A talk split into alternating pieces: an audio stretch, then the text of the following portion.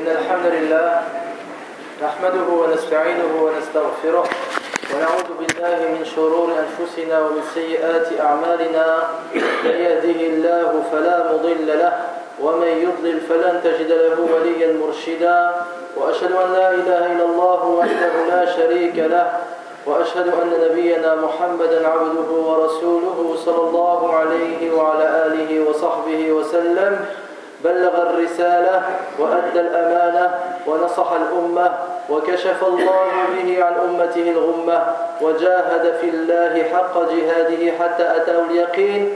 فصلوات الله على رسول الله وعلى آله وصحبه أجمعين وسلم تسليما مزيدا إلى يوم الدين. أما بعد عباد الله اتقوا الله جل وعلا واعلموا أن تقوى رب العالمين رفعة في الدنيا ونجاة في الآخرة. قال الله عز وجل ومن يطع الله ورسوله ويخشى الله ويتقه فأولئك هم الفائزون. أيها المسلمون تتعلق نفوس البشر وتهوي أفئدتهم لمعرفة الغيب المستور والاطلاع على المستقبل المجهول. والناس في ذلك سالكون في تحصيل ذلك طرائق قددا ومسالك شتى بين مشروع في وسائله وهو قليل وممنوع في طرائقه وهو الغالب الأعام فانساق الناس خلف الكهنة والمنجمين وقراء الكف والفناجين ومتابعة أبراج الحظ في الجرائد والمجلات. فضلوا وأضلوا بما أقدموا وفعلوا. وحسبك في ذلك حديث أبي هريرة رضي الله عنه عن النبي صلى الله عليه وسلم أنه قال من أتى كاهنا أو عرافا فصدقه بما يقول فقد كفر بما أنزل على محمد رواه الإمام أحمد. Chers serviteurs d'Allah, je vous recommande ainsi qu'à moi-même la crainte d'Allah subhanahu wa ta'ala et sachez que la crainte du Seigneur de l'univers est source d'élévation ici-bas et de secours dans l'au-delà. Allah dit dans le Coran Et quiconque obéit à Allah et à son messager et craint Allah et le redoute, alors voilà ceux qui récoltent le succès. Chers musulmans, les âmes et les cœurs sont attirés par l'invisible. Les gens veulent connaître l'invisible caché. Ils veulent connaître ce que le futur leur réserve. Et pour connaître cet invisible, les gens empruntent différents chemins et recourent à différents procédés. Parfois des procédés licites, et les gens ayant recours aux procédés licites sont très peu nombreux, et parfois ils utilisent des procédés illicites, et les gens utilisant des procédés illicites sont la grande majorité. Et ils suivent et recherchent tous les voyants, les astrologues, les devins, ceux qui lisent dans la paume de la main ou dans les tasses à café, les gens lisent l'horoscope dans les journaux et les magazines. Et en faisant cela, ils se sont clairement égarés. Et il nous suffit, pour constater cet égarement, le hadith rapporté par Ahmed dans le selon Abu Huraira le prophète sallallahu alayhi wa sallam nous dit celui qui se rend chez un devin ou un voyant et croit ses dires, il a alors mécru à tout ce qui est descendu sur Mohammed sallallahu. إن من المبشرات الباقية المبشرة بالخير والمنذرة بالشر الرؤيا الصالحة. يراها المؤمن أو ترى له. قال الله جل وعلا ألا إن أولياء الله لا خوف عليهم ولا هم يحزنون. الذين آمنوا وكانوا يتقون لهم البشرى في الحياة الدنيا وفي الآخرة. لا تبديل لكلمات الله ذلك هو الفوز العظيم. قال المفسرون رحمهم الله المراد بالبشرى في الحياة الدنيا الرؤيا الصالحة.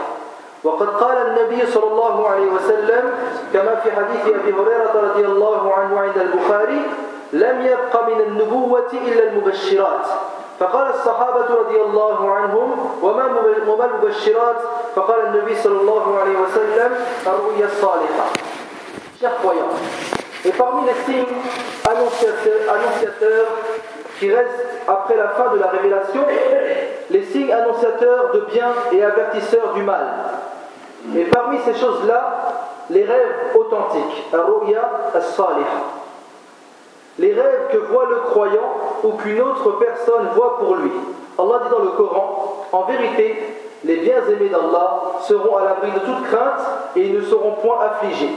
Ceux qui croient et qui craignent Allah il y a pour eux une bonne annonce dans la vie d'ici-bas, et tout comme dans la vie ultime, il n'y aura pas de changement aux paroles d'Allah. Voilà l'énorme succès. Les savants du tafsir, rahimahumullah, en expliquant ces versets et en expliquant la parole d'Allah subhanahu wa ta'ala lorsqu'il dit et il y a pour eux une bonne annonce dans la vie d'ici-bas, ils ont dit que c'était le rêve, le songe que voit la personne donc lorsqu'elle dort. Et l'imam al-Bukhari rapporte selon Abu Huraira radiallahu anhu, il dit J'ai entendu dire le messager d'Allah sallallahu alayhi wa sallam il ne reste plus de la prophétie que les annonciateurs, que les annonciateurs de bonnes nouvelles. On dit alors Et que sont les, les annonciateurs de bonnes nouvelles Le prophète sallallahu alayhi wa sallam dit Les rêves authentiques. أيها المؤمنون للأنبياء مع الرؤى مواقف فإبراهيم عليه السلام أمر بذبح ابنه إسماعيل عليه السلام في رؤيا رهاها قال الله جل وعلا قال يا بني إني أرى في المنام أني أذبحك فانظر ماذا ترى. قال يا أبت افعل ما تؤمر ستجدني إن شاء الله من الصابرين. ويوسف عليه السلام امتن الله جل وعلا عليه بنعمته. فقال وكذلك يجتبيك ربك ويعلمك من تأويل الأحاديث ويتم نعمته عليك وعلى آل يعقوب كما أتمها على أبويك من قبل إبراهيم وإسحاق. إن ربك عليم حكيم. ونبينا محمد صلى الله عليه وسلم رأى دخوله مكة في المنام قبل أن يدخلها. قال تعالى لقد صدق الله رسوله الرؤيا بالحق لتدخلن المسجد الحرام إن شاء الله آمنين محلقين رؤوسكم ومقصرين لا تخافون. فعلم ما لم تعلموا فجعل من دون ذلك فتحا قريبا. وفي بدر أراه الله رؤيا ثبتت المسلمين.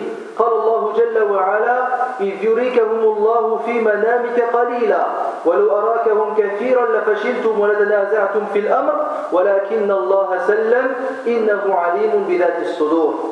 فرؤيا الأنبياء وحي وحق وهي أول ما بدأ به النبي صلى الله عليه وسلم من الوحي. فعن عائشة رضي الله عنها أم المؤمنين أنها قالت أول ما بدأ به رسول الله صلى الله عليه وسلم من الوحي الرؤيا الصالحة في النوم. فكان لا يرى رؤيا إلا جاءت مثل فلق الصبح متفق عليه. وأمهات النبيين كن يرين أن هذا الحمل نبي. عن العرباد بن سارية السلمي رضي الله عنه قال سمعت رسول الله صلى الله عليه وسلم يقول إني عند الله في أم الكتاب لخاتم النبيين. وإن آدم لمنجدل في طينته. وسأنبئكم بتأويل ذلك. دعوة أبي إبراهيم وبشارة عيسى قومه ورؤيا أمي التي رأت أنه خرج منها نور أضاءت له قصور الشام. وكذلك ترى أمهات النبيين صلوات الله عليهم. رواه أحمد. Chers musulmans, beaucoup de prophètes ont vu des songes, ont vu des choses en songe et en rêve. Et cela est cité dans le Coran. Ibrahim salam a reçu l'ordre de sacrifier son fils Ismaïl salam par un rêve qu'il a vu. Allah dit dans le Coran que Ibrahim dit à son fils Oh mon fils, je me vois en songe en train de t'immoler. Qu'en penses-tu? Ismaïl salam répondit à son père en lui disant Oh mon cher père, fais ce qui t'est commandé, tu me trouveras s'il plaît à Allah du nombre des endurants. Et Allah a comblé Yusuf salam de bienfaits en disant Ainsi ton Seigneur te choisira et t'enseignera l'interprétation des rêves et il parfera son bienfait sur toi et sur ta famille et sur la famille de Jacob, tout comme il l'a parfait auparavant sur tes deux ancêtres Ibrahim et Ishaq, car ton Seigneur est omniscient et sage. Et notre prophète Mohammed sallallahu alayhi wa sallam a vu qu'il entrait à la Mecque en rêve avant qu'il, alors qu'il en, avait été chassé. Allah dit dans Surat al-Fath Allah a été véridique en la vision par laquelle il annonça à son messager En toute vérité, vous entrerez dans la mosquée sacrée, si Allah veut, en toute sécurité, ayant rasé vos têtes ou coupé vos cheveux sans aucune crainte. Il savait donc ce que vous ne saviez pas. Il a placé en deçà de cela une victoire proche. Et lors de la bataille de Badr, l'année 2 de l'Égypte, Allah a fait voir au prophète sallallahu alayhi wa sallam un rêve qui fut un affermissement pour les musulmans. Allah dit dans Surat Imran, dans Surat Al-Anfal, en songe, Allah te les avait montrés peu nombreux. Car si te les avais montrés nombreux, vous auriez certainement fléchi et vous vous seriez certainement disputé à propos de l'affaire. Mais Allah vous en a préservé, il connaît le contenu des cœurs. Donc les songes des prophètes sont en réalité des révélations d'Allah subhanahu wa ta'ala. Et les rêves étaient la première révélation qui descendait sur le prophète sallallahu alayhi wa. La mère des croyants, Aisha radiallahu anha, nous dit les premières manifestations de la révélation chez Mohammed sallallahu furent des rêves profitables. Il ne faisait aucun rêve sans en voir la réalisation. Le hadith est rapporté par Al-Bukhari au Muslim. Même les mères des prophètes, salam, voyaient en songe que l'enfant qu'ils portaient dans leur ventre était un prophète. Selon Al-Ibad ibn Sariya, il nous dit J'ai entendu le prophète sallallahu alayhi wa sallam dire Je suis dans la mer des livres, Ummul Kitab, le dernier des prophètes, alors que Adam était encore dans la terre. Et je vais vous informer de l'interprétation de cela.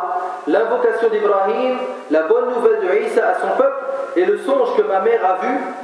Elle a vu une lumière sortant d'elle, éclairant les palais de Shem, et ainsi toutes les mères des prophètes voyaient quelque chose en songe. Le hadith est rapporté par l'imam Ahmed. Ibadallah.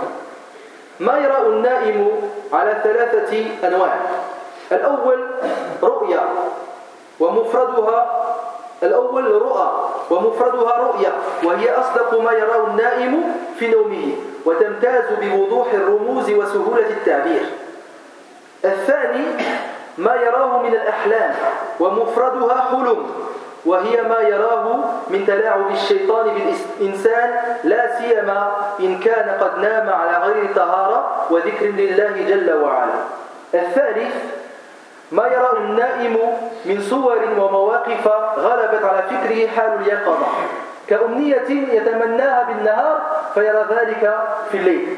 أو شيء أشغله بالنهار فإنه يرى هذا الشيء في الليل. عن عوف بن مالك رضي الله عنه عن رسول الله صلى الله عليه وسلم أنه قال إن الرؤيا ثلاث منها أهاويل من الشيطان ليحزن بها ابن آدم. ومنها ما يهم به الرجل في يقظته فيراه في منامه. ومنها جزء من ستة وأربعين جزءا من النبوة رواه الإمام ابن ماجه. والغالب أن الرؤى في الخير والحلم في غيره. لقول النبي صلى الله عليه وسلم الرؤيا الصالحة من الله والحلم من الشيطان رواه البخاري. Chers serviteurs d'Allah, ce que peut voir le serviteur en rêve est de trois catégories. Premièrement, un rêve qu'on appelle en arabe ru'ya. C'est la meilleure chose que puisse voir la personne endormie. Et en général, il est clair et facile à expliquer. Deuxièmement, un cauchemar que l'on appelle holum. C'est ce que voit l'endormi et cela est dû à la manipulation du diable, plus particulièrement lorsque le musulman dort sans avoir fait ses ablutions et en ayant invoqué Allah subhanahu wa ta'ala. Troisièmement, ce que voit l'endormi comme image et situation qui ressemblent à l'éveil. Comme par exemple une chose qui occupe la personne pendant la journée. Toute la journée, la personne est occupée à faire quelque chose et elle voit cette même chose en rêve. Ou bien elle a un souhait pendant la journée et elle voit ce souhait en rêve. Aouf ibn Malik nous dit que le prophète sallallahu alayhi wa sallam a dit les songes sont de trois catégories. Les terreurs du diable par lesquelles il essaye d'attrister l'homme.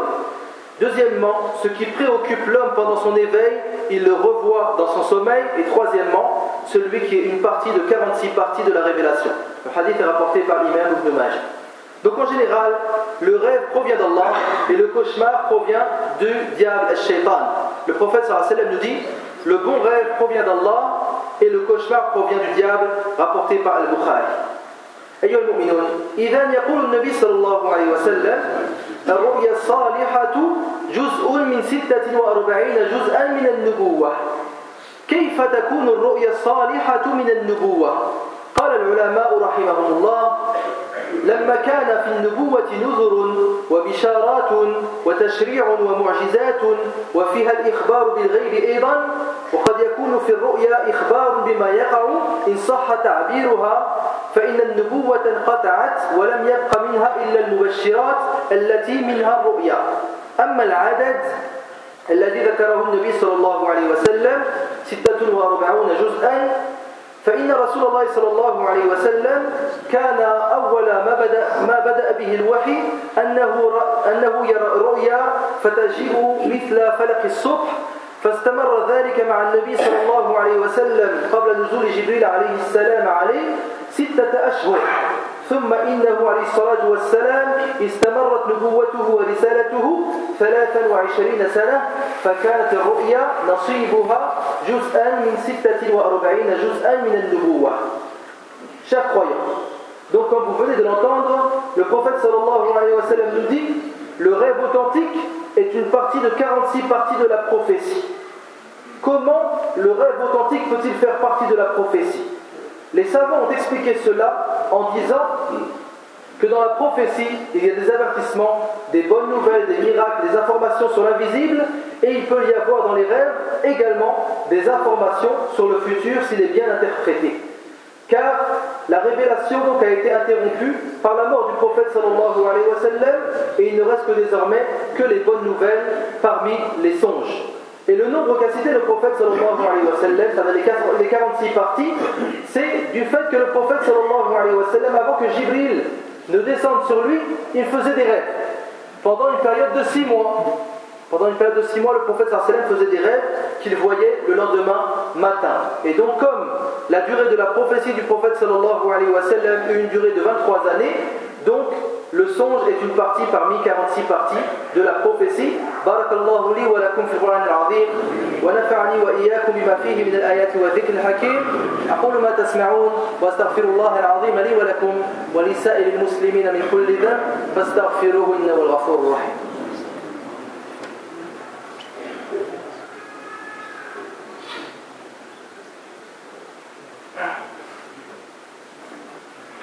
الحمد لله الذي لا ينبغي الحمد إلا له والصلاة والسلام على خاتم النبوة والرسالة وعلى آله وصحبه وكل من انتمى له.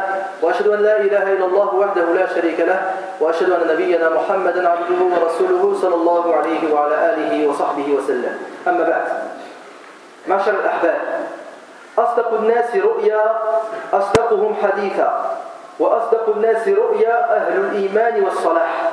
عن أبي هريرة رضي الله عنه عن النبي صلى الله عليه وسلم أنه قال إذا اقترب الزمان لم تكد رؤيا المسلم تكذب وأصدقهم رؤيا أصدقهم حديثا متفق عليه. يقول الحافظ ابن حجر رحمه الله في شرح هذا الحديث وقد يندر في المنام أحيانا يعني أن يرى الصادق ما لا يصح وأن يرى أن يرى الكاذب ما يصح ولكن الأغلب خلاف ذلك. والعلم عند الله. انتهى كلامه رحمه الله ولهذا شاهد فقد صحت رؤيا لفرعون رآها لما رأى أن غلاما سيخرجه من ملكه وكذلك صحت رؤيا ملك مصر التي أولها يوسف عليه السلام. ويوشك الكذاب أن لا تصدق له رؤيا. يقول ابن سيرين رحمه الله أحسنوا في يقظتكم يحسن لكم في منامكم. أيها الناس. من الملاحظات المهمة في أمر الرؤى والأحلام أن يعلم الناس أن مناط الأحكام الشرعية اليقظة للمنام فلا يترتب على الرؤيا حكم شرعي بخلاف بعض المسلمين الذين جعلوا لجهلهم الرؤى من مصادر التلقي. يقول الإمام الشاطبي رحمه الله في كتابه الاعتصام فلربما قال بعضهم رأيت النبي صلى الله عليه وسلم في النوم فقال لي كذا أو أمرني بكذا فيعمل بما رأى معرضا عن الحدود الموضوعة في الشريعة وهو خطأ ولا شك وهو خطأ ولا شك.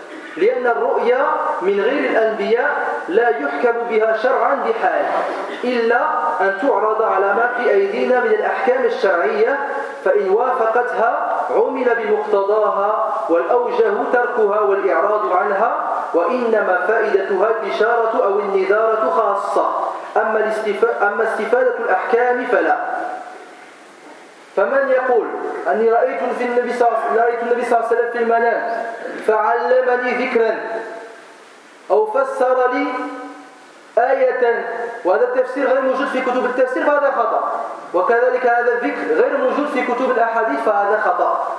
فلا يحكم فلا يستفاد الأحكام الشرعية من الرؤى. يقول الإمام النووي رحمه الله في المجموع لو كانت ليلة الثلاثين من شعبان ولم يرى الناس الهلال فرأى إنسان للنبي صلى الله عليه وسلم في المنام فقال الليلة أول ليلة من رمضان لم يصح الصوم بهذا المنام لصاحب المنام ولا لغيره Chers frères et sœurs, ceux dont les rêves sont véridiques sont ceux qui sont véridiques dans le réveil.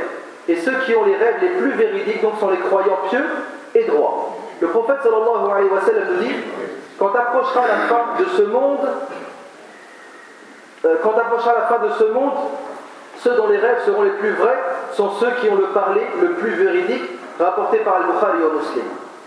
Et l'imam Al-Hafid ibn Hajar, en expliquant ce hadith, il nous dit il se peut que cela arrive parfois. C'est-à-dire que la personne non véridique voit une chose vraie, ou bien qu'une personne véridique voit une chose fausse, mais euh, ordinairement, c'est le contraire. Comme le rêve de Pharaon. Pharaon y avait vu en rêve qu'un jeune homme allait le sortir de son pouvoir. Également, le roi d'Égypte, lorsqu'il avait vu un rêve, qu'a expliqué salam, comme cela est cité dans Surat Yusuf. Et Mohammed ibn Sirin nous dit Soyez bons, éveillés, Allah subhanahu wa ta'ala sera bon avec vous pendant votre sommeil. Chers musulmans, parmi les choses importantes concernant les rêves et les cauchemars, il faut que les gens sachent que les règles et les statuts religieux ne sont pas pris des règles. Car certains musulmans, de leur manque de science, mettent en application des choses qu'ils ont vues en songe comme adoration.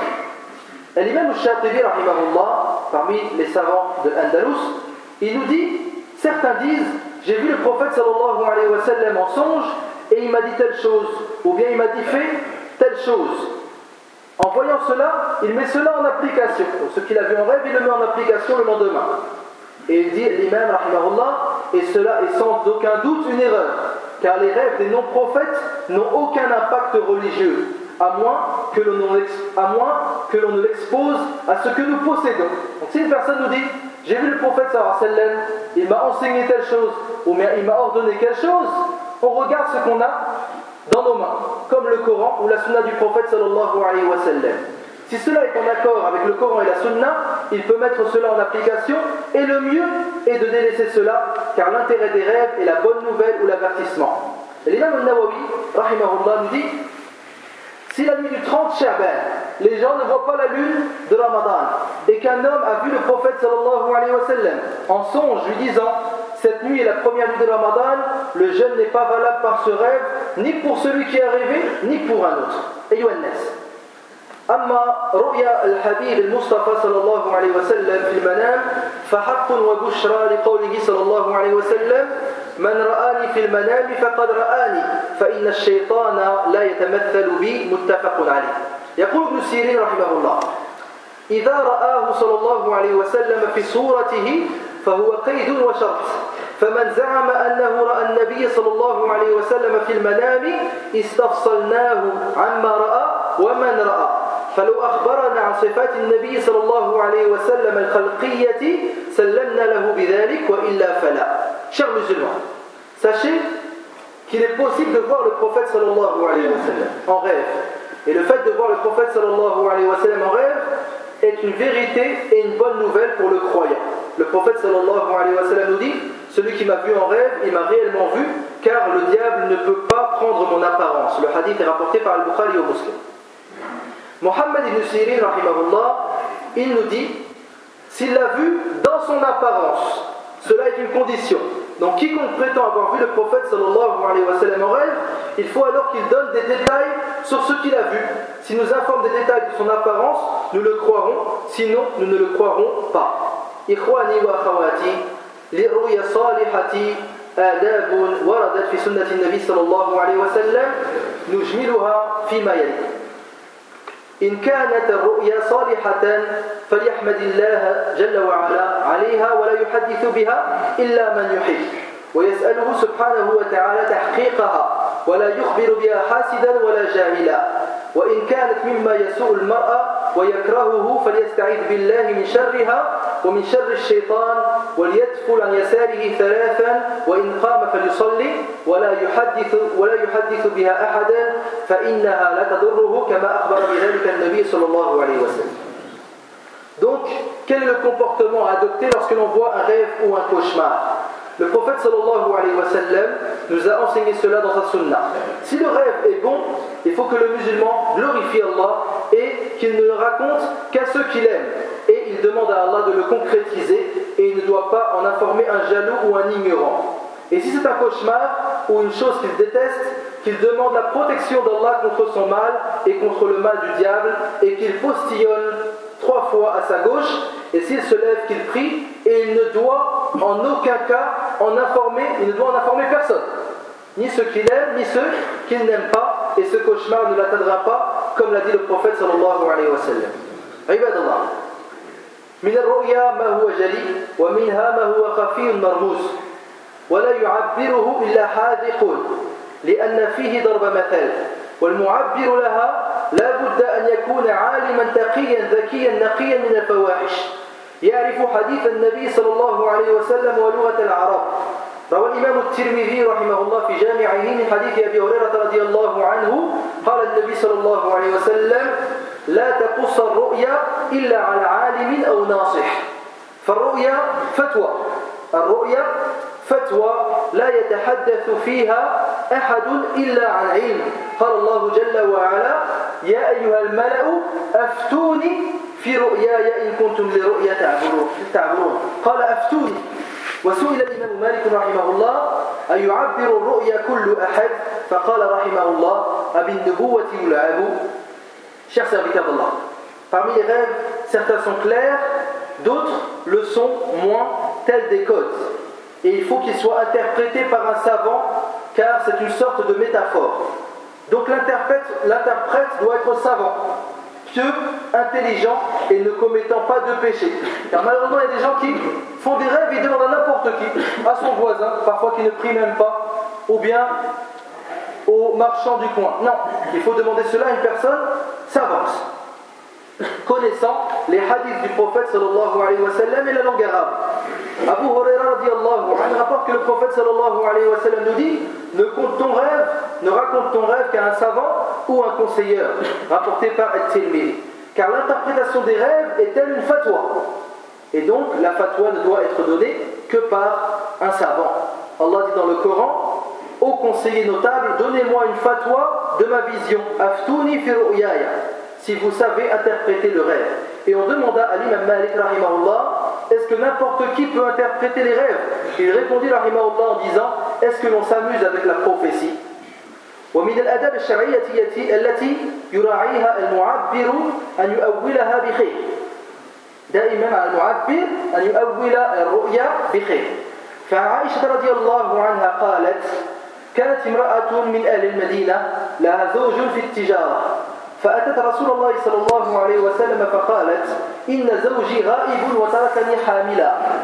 فرأيت في المنام أن سارية بيت كسرت وأني ولدت غلاما أعور.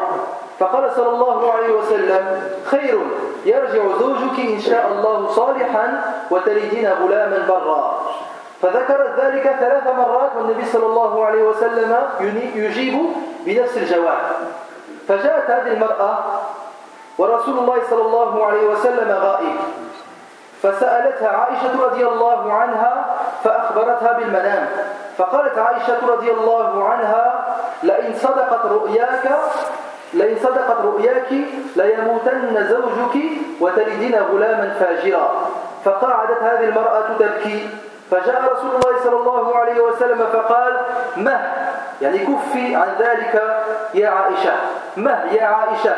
إن عبرتم للمسلم الرؤيا فاعبروها على خير فإن الرؤيا تكون على ما يعبرها صاحبها تقول عائشة رضي الله عنها فمات والله زوجها ولا أراها إلا ولدت غلاما فاجرا رواه الإمام الدارمي في سننه Chers musulmans, parmi les comportements religieux à adopter par celui qui interprète les rêves, le fait de toujours chercher une interprétation positive. Le fait de chercher une interprétation positives. Aïcha anha, la mère des croyants, nous dit qu'une femme de Médine, son mari était commerçant. Un jour, elle est venue au prophète sallallahu alayhi wa sallam et lui a dit Mon mari est absent et m'a laissé enceinte. Et j'ai vu en rêve que le pylône de ma maison s'est fendu et je mettais au monde un enfant borgne. Le prophète sallallahu alayhi wa sallam lui dit alors C'est un bien, ton mari va revenir, inshallah, et tu vas mettre au monde un enfant pieux. Elle répéta cela trois fois, le prophète sallallahu alayhi wa sallam lui répondait la même réponse. Cette même femme est revenue un autre jour chez le prophète sallallahu alayhi wa sallam alors qu'il était absent. Et Aïcha demanda à cette femme quel fut son rêve et elle lui raconta. Aïcha anha lui dit si ton rêve est authentique, ton mari va mourir et tu vas mettre au monde un enfant pervers. Et la femme s'est mise à pleurer. Le prophète sallallahu alayhi wa sallam arriva alors et a dit alors arrête cela, ô Aïcha. Lorsque vous interprétez les rêves, interprétez-les positivement, car le rêve aura lieu de la manière qu'il a été interprété. Aïcha radiallahu anha dit ensuite Wallah, son mari est mort et je l'ai vu mettre au monde un enfant pervers. Le hadith est rapporté par l'imam al-Darimi. أسأل الله تعالى بأسمائه الحسنى وصفاته العلى أن يوفقنا لما يحب ويرضاه اللهم إنا نسألك الهدى والتقى والعفاف والغنى. اللهم أصلح لنا دنيانا التي فيها معاشنا وأصلح لنا آخرتنا التي إليها معادنا. يا رب العالمين. اللهم احفظنا بحفظك واكلنا برعايتك يا أكرم الأكرمين. اللهم إنا نسألك الجنة وما قرب إليها من قول وعمل ونعوذ بك من النار وما قرب إليها من قول وعمل. اللهم احفظ المسلمين في كل مكان. اللهم احفظ المسلمين في كل مكان. اللهم أزل الفتن ما ظهر منها وما بطن من بلدان المسلمين. اللهم احفظ المسلمين في ليبيا واحفظ المسلمين في تونس ومصر وسوريا واليمن وسائر بلدان المسلمين. اللهم احفظهم اللهم اهدهم اللهم اجعلهم هداة مهتدين غير ضال ولا مضلين. اللهم ول عليهم خيارهم وباعد عنهم شر شرارهم إنك على ذلك قدير. اللهم وفقهم لتحكيم كتابك وسنة نبيك محمد صلى الله عليه وسلم. اللهم وفقهم لما تحب وترضى. ربنا آتنا في الدنيا حسنة وفي الآخرة حسنة وقنا عذاب النار. اللهم حقق مشروع المسجد اللهم أنجزه واجعله مشروعا خالصا لوجهك الكريم. اللهم اجعل هذه المدرسة مدرسة تربي الأجيال القادمة. فإن أبناءنا قد ضلوا وجهلوا دينهم. اللهم حبب بهم الإيمان وزينوا في قلوبهم وكر إليهم الكفر والفسوق والعصيان واجعلهم من الراشدين. آمين. وصلى الله على نبينا محمد وعلى آله وصحبه أجمعين. وآخر دعوانا أن الحمد لله رب العالمين.